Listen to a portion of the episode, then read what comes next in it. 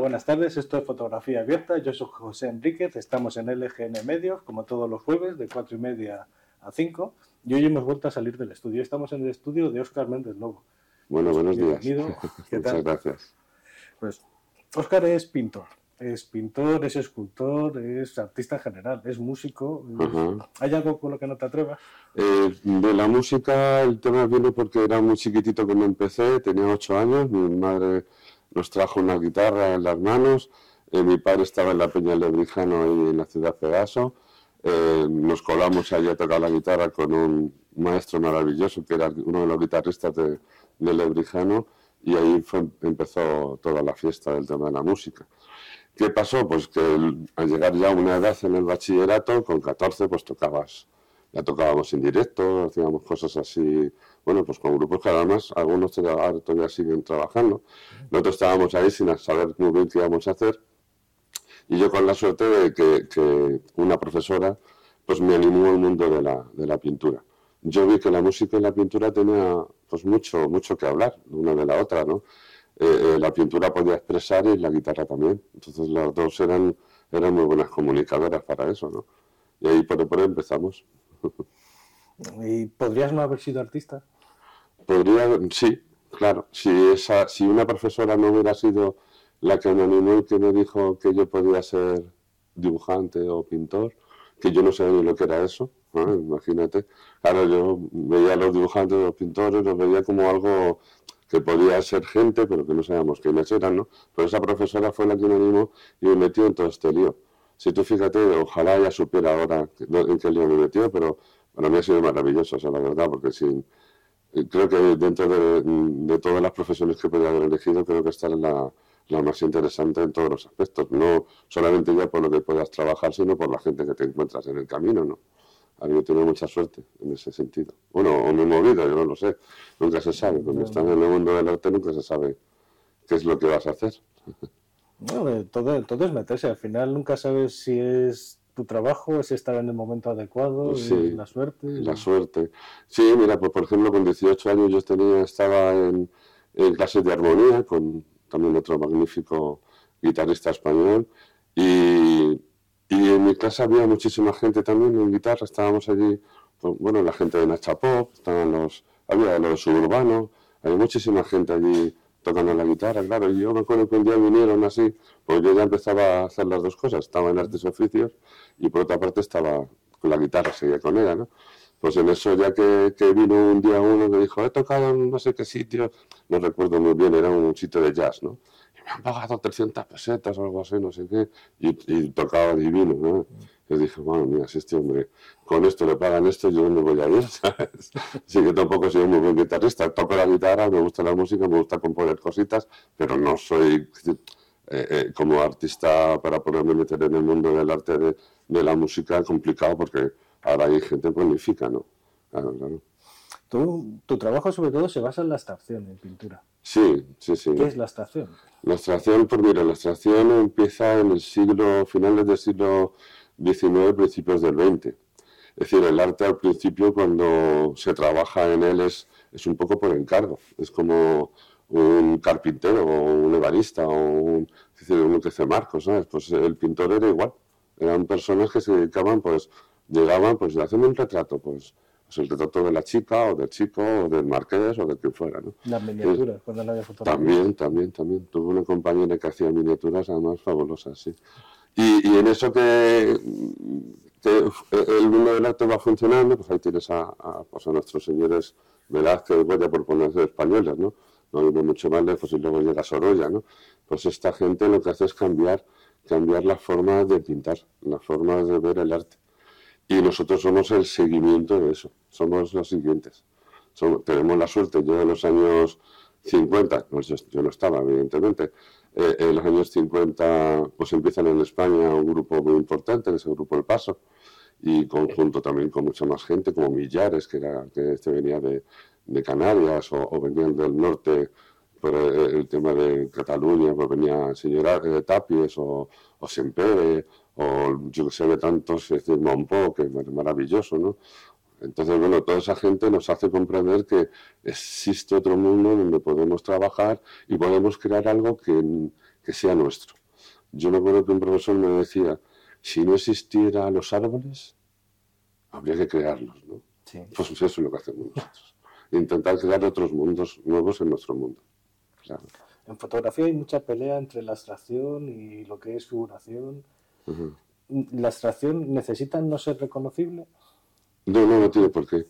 Decir, todo es abstracción, pero bueno, porque claro, todo lo miramos cuando pintamos, lo miramos de manera en síntesis. Entonces, lo que pasa es que también tenemos que contar algo más. Es como la música. La música no vemos lo que pintamos, en el, caso de la música. Y hacemos música, ¿no? Es decir, creamos cosas que son audibles, pero no sabemos qué son. Y sin embargo, pues en la música clásica, cuando tienes a Vivaldi, pues te dicen las cuatro estaciones, ¿no? Sí, y te las marca, y, dices, y, las, ves, y las ves. Pues en esto hacemos lo mismo, intentamos, ¿no? Pues yo en mi caso, en alguna de mis series, como Vientos, salió, salió figuración, pero no fue buscada, fue encontrada. Es como, yo estaba buscando el borde del viento, que era como el inicio, el inicio del arte, el inicio de, de las cosas, de la vida, y entonces me encontré con que había sido una embarazada, no, no sabía. En principio empecé por el árbol de la vida, que era como, como el inicio podía ser, ¿no? De las raíces y, y ramas donde nos podíamos ver, y al final terminó siendo, siendo mujeres y hombres, vamos, no sé. Salieron muchas, eh, muchos esquemas de, de, esas dos cosas, ¿no? Tu trabajo está siempre en series. ¿Por, ¿Por, qué en series? ¿Por qué no hay una mm. sola obra concreta para cada tema? Es complicado, sí. verdad cuando yo empecé en todo esto, más o menos en los, en los, a finales de los 80, eh, eh, alguien me dijo que era muchísimo mejor, sobre todo a la hora luego de catalogarlo, de llevarlo en series y para mí me ha venido muy bien, la verdad, porque así puedo definir cada una de una manera distinta, ¿no? tanto a la hora de trabajar como a la hora de, llevarla, o por ejemplo ahora, pues me he llevado mi 40 aniversario, pues no he puesto toda la obra desde que empecé, he puesto nada más que cuatro series que para mí me han parecido muy importantes, en, sobre todo en los años 2000, que es cuando yo empiezo a marcar más unos ejemplos más claros del tema de la, del arte, sí. Ahí es cuando empieza a marcar más mis series, sí. Ahora mismo tienes una exposición en San Sebastián de los Reyes. Así es, así es. Que es la de Méndez Lobo, 40 años de arte. Sí, ha sido una, una exposición que viene ya desde mi, mi galería en Griñón, que trabajo con, con Café Convertes y, y, y, fuimos la primera que hicimos allí y la segunda fue en Toledo y la tercera ya para rematar el año ha sido ya en, en San Sebastián de los Reyes, que me parece un, un final un final de etapa y un final feliz de, todo lo que yo he hecho hasta ahora. Además se puede visitar hasta el 12 de enero. Eso, es, esa suerte. En la sala Martín Chirino, acordaros, que no sé si cuando nos lo invitamos será andar allá. Andar por ahí, ¿no? Pero bueno. Eh, en tus inauguraciones, además, eh, son muy memorables porque metes de todo. metes performance, metes de todo. Claro, me encanta el arte en general, la verdad, y cuando he tenido mucha suerte de estar con muchísima gente muy importante en el mundo del arte no solamente en pintura, ¿no? Pues en música, pues estar con muchísima gente que hemos tocado, hemos hecho cosas. Y a mí las inauguraciones me parece muy soso solamente contar mi obra y quedarme ahí, ¿no? Entonces me parece más como que se interactúe con todo.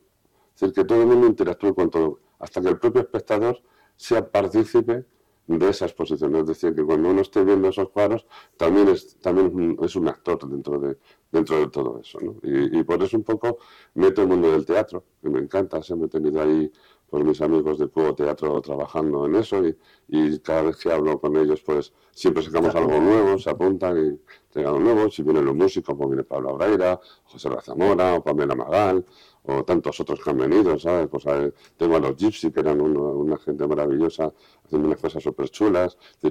Hay tanta gente que, que, que, dices, tengo que meterlos. Es que es tontería dejarlo fuera, además.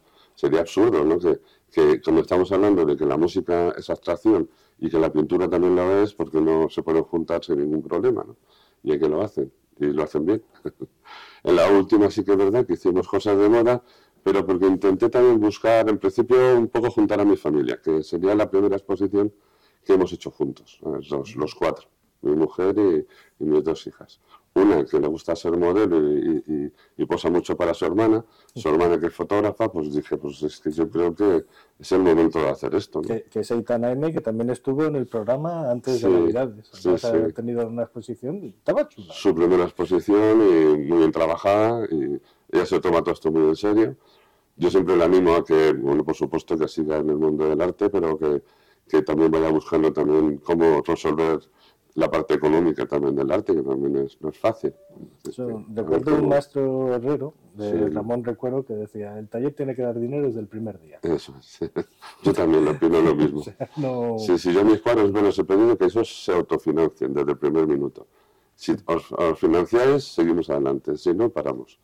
Y hubo una parada en el año 2000. Yo tuve una parada en el año 2000, antes del 2000, y fue un poco por eso. Un poco porque eh, hubo momentos de crisis en el 98 de nuevo, porque siempre nos pillan todas las crisis. Empezamos en el 91, luego el 98, cada 10 años más o menos.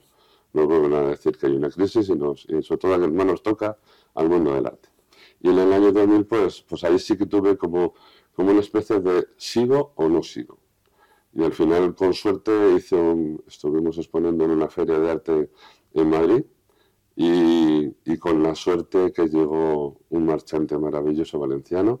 Yo al principio no me lo creí, pensé que era una broma, una broma, cuando le vi tan serio ya no. Mm, le pedí una serie de cosas porque yo ya no estaba dispuesto, algo estábamos hablando de financiar exposiciones aquí y allá y en todos los sitios, y dije, no va a ser ya, a partir de aquí quien quiera quien quiera mis cosas tendrá que, que pagarlas y que las tenga.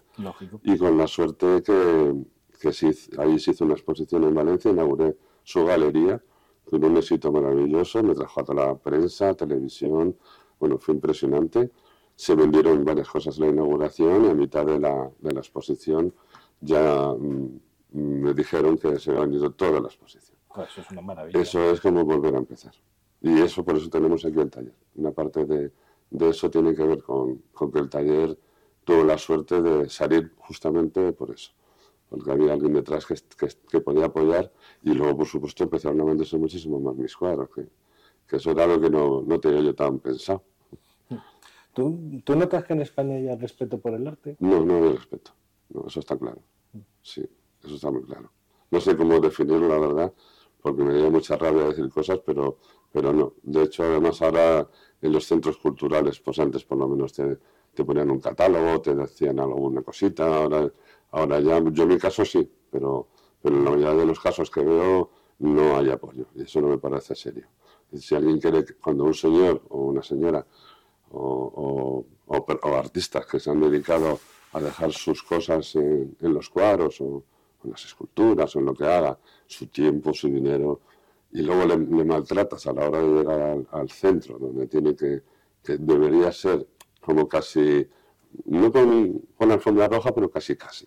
Pero al menos con cariño. Sí, eso es, eso, En los años 80 y 90 sí, sí hubo eso. Pero a partir de ahí, no sé qué ocurrió de los ayuntamientos, no tengo ni idea ya no me puedo meter porque no, no he hablado con gente. Siempre que hablo con los concejales de cultura, todos están encantados con que el arte esté, con que el arte esté. pero, pero, eso, pero no, pero hace falta algo más, hace falta algo más. Algo más serio, somos gente seria. No somos, no somos gente, es decir, que estamos fuera de, nada, estamos dentro de todo. somos part, partícipe de que cambiemos hasta la hora de vestir, fíjate. Somos, somos esos, desde siempre, no de ahora. Ah, cuando decimos, no es que hacer marketing, no es que hacer tal, no, es que somos eso. Si cambiamos la forma de pensar de la gente. Mm. Los artistas cambiamos a los demás. Yo muchos amigos me decían, yo es que esto no lo entiendo. Y al cabo del tiempo dicen, no es que no lo entienda, sino que creo que, ya empiezo a entender por qué puedo también yo también crear cosas. Imagínate. Eso, es muy, eso es muy interesante. que el arte es comunicación. Claro. Claro, eso es. Nosotros nos comunicamos a base de esto. Como te decía antes que, cuando yo estoy creando mis propias obras y creo las series, pues sí, sí las marco porque tiene que ver con un tiempo determinado de tu vida. Y tiene que ver con un tiempo determinado que puede pasar que sea más triste o que sea más, es decir, o sea, esté más contenta, es decir, que tu vida sea más feliz en todos los aspectos. Pues todo eso se va a marcar en la obra y se lo va a contar a los demás. Entonces, hay momentos en que a lo mejor estás más triste. A lo mejor no tiene por qué ser una tristeza de decir estás medio muerto. No, estamos hablando de, un, día que tengas malo que tampoco pasa nada, ¿no? Entonces sí, sí que el arte lo recoge. Y yo en mi caso es que mi pintura es eso. Es la búsqueda constante de ese tipo de cosas. Llevo una temporada larga sin tocar absolutamente nada. He hecho algunos cuadros, he hecho algunos encargos que me han entrado, pero todavía no he vuelto a pensar en la siguiente serie porque, porque es muy serio. Es decir, voy a ver si cambio esto un poco, pero aquí qué cambio y cómo lo cambio. ¿La estación requiere más, más planeamiento previo, más pensamiento que la No, yo no. Yo en mi caso no. Yo me dejo llevar. Me dejo llevar con todo lo que me lleva en la mochila, me imagino. Claro, yo empecé con, 14 años y, en esa al principio toda mi obra era muy figurativa, claro, evidentemente tenía que copiar de las cosas que veía, tenía que aprender, claro. Claro, no, no significa con eso que, que, no me va a retomar en algún momento determinado la figuración, porque creo que aquí nadie tiene por qué ponerme barreras.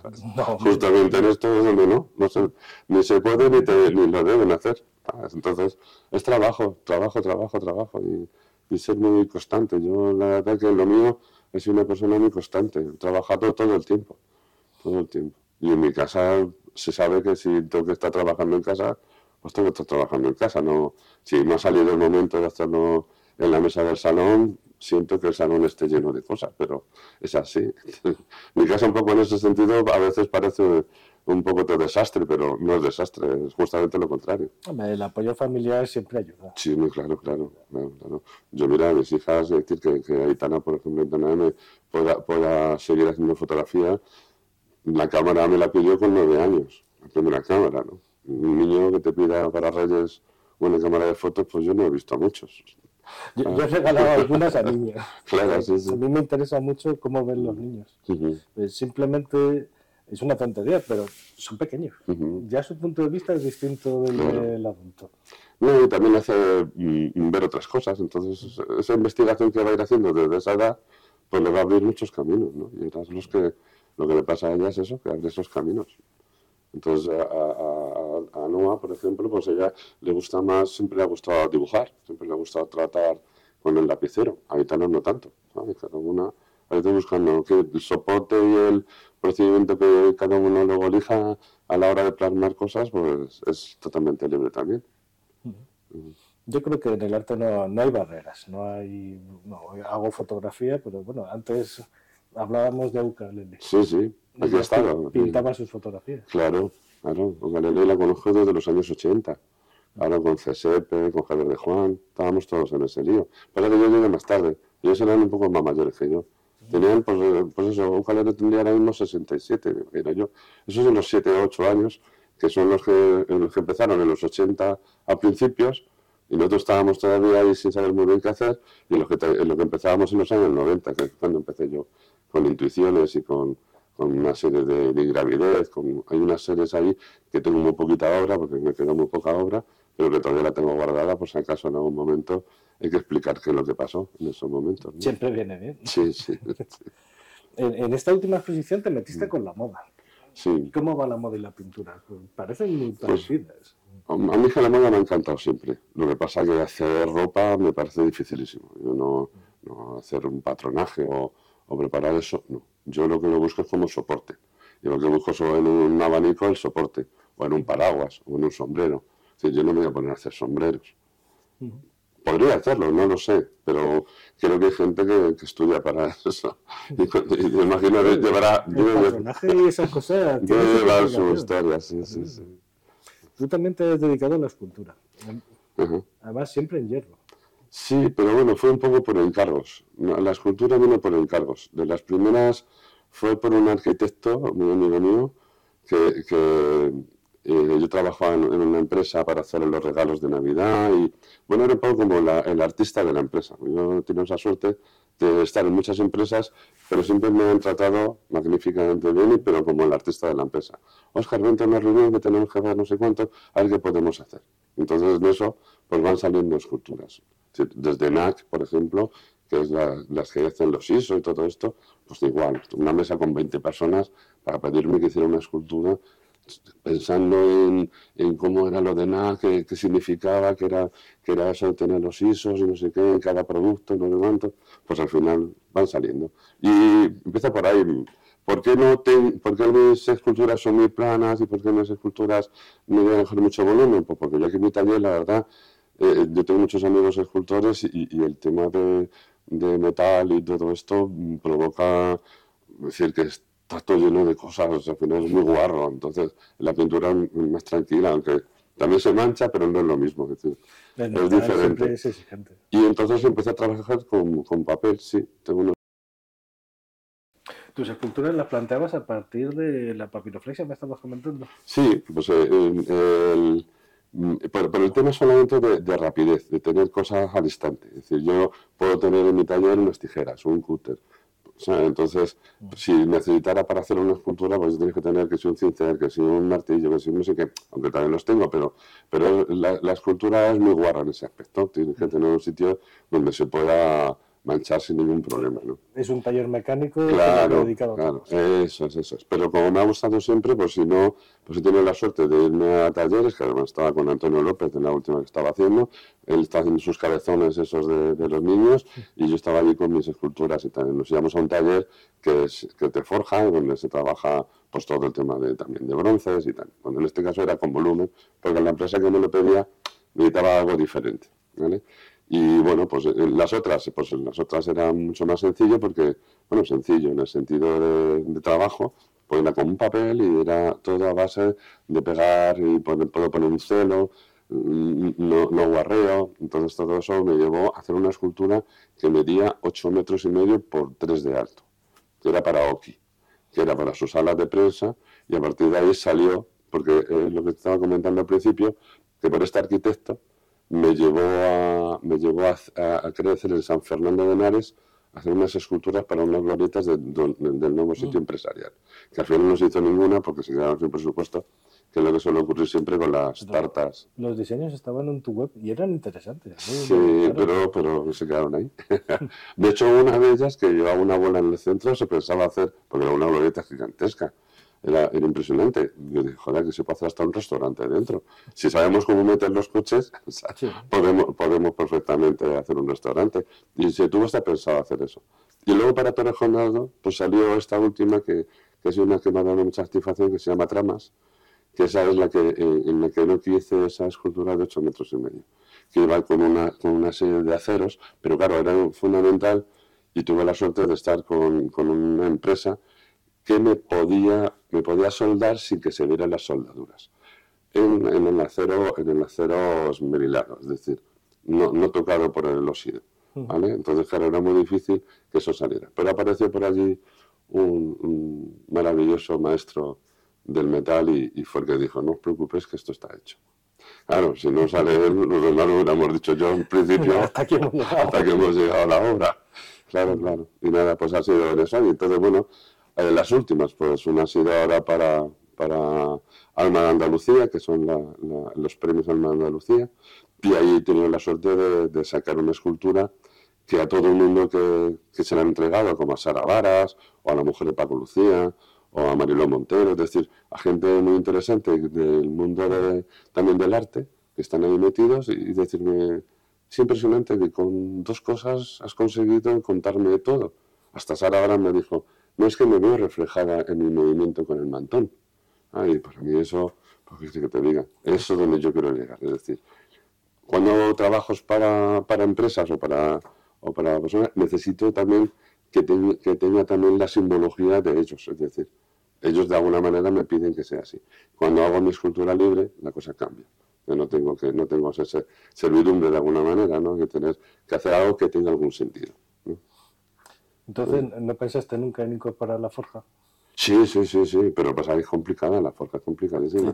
Tengo amigos míos que se dedican a eso y yo con ellos me he ido. De hecho, alguna escultura que tengo por aquí detrás está hecha de forja. Esta está hecha de forja. Esa de aquí detrás está hecha de forja. Está hecha de una sola pieza a base de, de, meterla, de meterla en, el, en el fuego y, y dando martillazos. pero eso tiene que ser gente que sepa, no te digo. Yo ahí sí que tengo suerte de tener amigos que, se dedican a eso y me apoyo en ellos. Además, está volviendo la forja. Yo he hecho un poco de cosas de forja y cosas de estas. Bueno, sí, es muy interesante. Lo que no sé cómo se ha podido dejar, pero por lo que hablábamos antes, ¿no?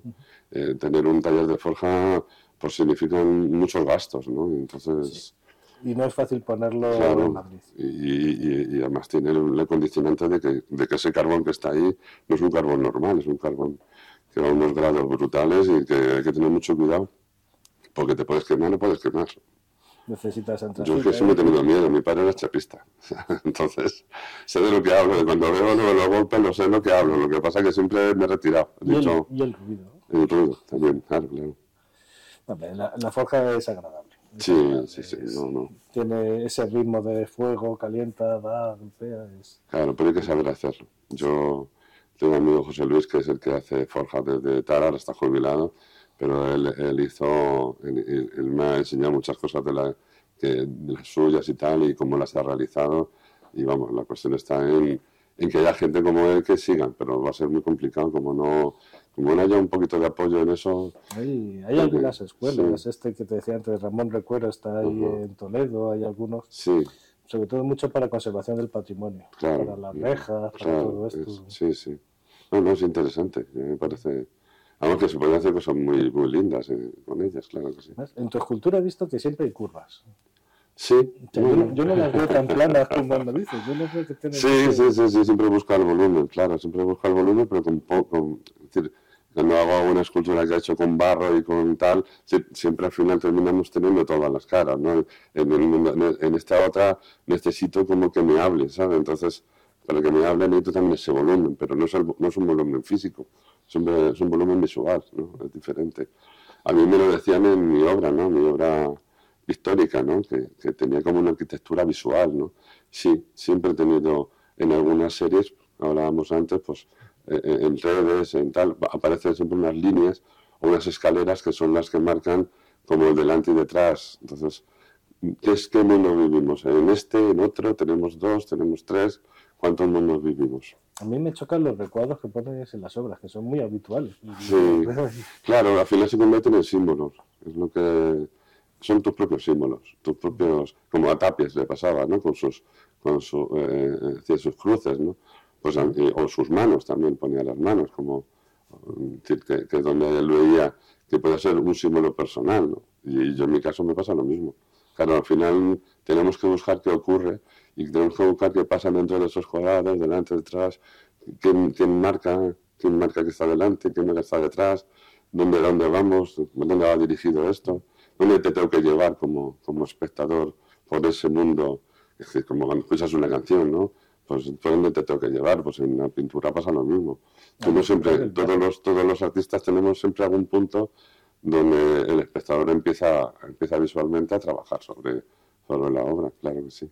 Eso en fotografía era, hicieron muchos estudios de cómo se miran las obras. Pues sí, sí, sí. era, me suena que la gente miraba, era ojos, manos y genitales y luego ya el resto de la fotografía. Sí, sí. Bueno, eh, dentro de la foto también hay muchas cosas ahí para estudiar, efectivamente, y muchas cosas que nos han dado muchas claves a los artistas también históricos, ¿no? Yo es que me considero todo, ¿sabes? Yo como tengo mi cámara siempre en la mano, ahora es verdad que la visión mía no es la misma que la Ducalele, ¿no? Cuando estábamos hablando de ella, por ejemplo, pero sí, sí tenemos algo, algo que ver, vemos diferente al resto. Yo eh, si te soy sincero, no veo grandes diferencias, salvo la herramienta que utilizas para plasmar la idea. Ya, pero si en ella no la puedes hacer. Yo en pintura no, tenga, me da lo mismo lo que tenga en las manos, al final termina haciéndola. Una fotografía ya la cosa tienes que tener. No vas a estar con la cámara estenopeica desde el principio, ¿no? ¿no? Bueno, hay, hay cosas interesantes. Sí, sí, sí. Sí, pero que para hacer una foto rápida. No, hay... ustedes ahí. Dentro de una hora vengo. Oh, hay, unas mujeres fotolateras que hacen unas cosas maravillosas con latas, latas de con fotografía estenopeica, pero sí, es aquello de, bueno, dejo la lata y al cabo de un minuto... Pues, sí, sí, yo en la facultad tuve la suerte de tener buenos, buenos eh, eh, profesores de fotografía. Carlos Saura, estaba, estaba Matilde, pero no Carlos Saura, el, el hermano de Antonio, el pintor. No, ese era otro, pero también, también de la gran importancia. Y luego tuve también a, a Ofu, a que no me va a salir el nombre. Cristina, Cristina, es verdad. Entonces, bueno, pues son gente que ahora mismo ha sido el Premio Nacional de Fotografía, ¿no? Entonces, bueno, pues son gente muy interesante y yo tenía la suerte de que estaba ahí en ese momento, ¿no? Y entonces, claro, te meten en el gusanillo, eso, claro, cuando te meten en una cámara oscura y te ponen a hacer cosas diferentes, dices, ¿esto qué es, no? Y que puedas crear con las manos también. Con la fotografía también se pueden hacer cosas, ¿no? Sí. Entonces, pues en eso es divertido, ¿no? Nos ponen a hacer diapositivas donde metías cosas, donde podías estar y luego las ampliabas. Es decir, la fotografía también es de lo otro más, otra, otro de los instrumentos más que tenemos, ¿no? Tenemos pinceles, tenemos lapiceros, tenemos trapos, tenemos esponjas, tenemos de todo. Entonces, bueno, pues en eso la fotografía también es, es parte de... Y hablando de herramientas de estas que dan miedo, ¿qué tal con la inteligencia artificial? Yo es que eso es lo que pasa, que todavía no, no, no he visto nada así, no me, no me, he puesto a mirar, pero me imagino que, que será, si no tiene pensamiento, difícil que salga algo nuevo. Hmm. Otra cosa es que los artistas nos estemos todo el rato repitiendo. Hay un poco de todo. claro, claro. Pero en principio no. En principio el arte, se, la gente que se dedica al arte se dedica un poco a, innovar en, cosas, ¿no? De hecho, joder, si nada más que veamos los últimos siglos, ¿no? Es, impresionante. Claro, cuando me dicen, no, es que el arte tal, tan, tan importante, digo, joder, tan importante es que la gente viene a Madrid a ver los museos. Pues no te cuento más. Por algo será, ¿no? Para mí es importante. Luego habría que ver aquello de no veo el Prado, pero me voy a París y visito el Louvre. Claro. Vete al Prado, que también lo También lo tienes aquí, claro, claro. Yo tengo una, ahí tengo una anécdota muy, muy bonita, la verdad, que en mis primeras exposiciones en la calle Toledo, yo tenía mi galería, eh, hablaron, hablaron de mí en un periódico que se llamaba El Nuevo Lunes. Y había una reseña de, de, una persona que había escrito algo sobre mí y fue la primera vez en mi vida que alguien hablaba, que no fuera mi familia o gente conocida. Y con esto le llamé por teléfono allí al, al, periódico y, y, digo, no, quería hablar con, con, esta persona y tal. Y dice, no, es que esta persona aquí no trabaja. Y resulta que, digo, entonces, ¿cómo podría hablar con ella? Y dice, mira, te voy a contar, es que ella trabaja aquí colaboradora, pero ella es la directora de prensa del Museo del Prado. poca broma. Poca broma. Con lo cual, pues la llamé por teléfono y estuve como tres años, María Pura Ramos, tres años yendo. Todos los lunes a las 12 de la mañana, que cerraban el museo, estaba cerrado, me iba con ella, nos tomábamos un café y nos veíamos un cuadro. Entonces, eso no es que sea un lujo, que eso fue suerte, otra vez. Mm. En todo esto te digo que siempre tener una pizquita de suerte, que tú también lo en Modena Grande, mm. que venía mucho por nuestra galería, la primera que tuvimos en la galería la calle de Toledo. Pues ella venía también y decía eso, decía, en esto está muy bien, pero también una pizquita de suerte no, está, no estaría mal. No sobra. No, sobra nunca. No sobra. Bueno, ¿y los próximos proyectos? Pues nada, en esos estamos ahora mismo. Veis aquí el taller, está tranquilito, pero porque tenemos aquí la escuela, que es uno de los proyectos que tenemos más, más importantes aquí en Leganés. La escuela que ya tiene bastantes alumnos, luego también mis clases en, la Universidad Popular de aquí de Madrid y estoy muy contento también con ellos porque tengo 80 alumnos allí, aquí tengo casi 50, entonces entre unos y otros mm, es algo que me apetecía también hacer. Es decir, que, de alguna manera mis conocimientos traspasárselos a los demás, ¿no? que no se queden ahí cuando uno ya acaba esto. Que y, Claro, eso es, Y esos son mis proyectos. Seguramente tengo preparado papel, tengo preparado algunos lienzos, tengo preparado ahí un lienzo de, de cuatro metros porque hay una persona que me, que me ha pedido ya una obra para su casa y tal. No sé qué, pues creo que va a empezar por ahí. Esta hemos finalizado con una de silencio, pues a ver si tenemos suerte y aparece pues una nueva serie. pues para informaros sobre él, buscad en mendeslobo.com o en Instagram en Oscar Méndez Lobo. Y ahí estarán los datos de la escuela y los datos... Sí, también, sí, sí. Sí, cuando pongas Oscar Méndez Lobo sale, sale la escuela. porque lo ha hecho personal. Pues muchas gracias por venir. Nada, yo encantado, no a ti por venir a mi casa, que aquí es la tuya. Este es un, un sitio donde, te digo, no solamente vienen, vienen artistas, sino también vienen músicos, hacemos ya sesión, hemos hecho aquí bastantes y, tenemos mucha suerte de, poder compartir el arte con todos. Eso está muy bien.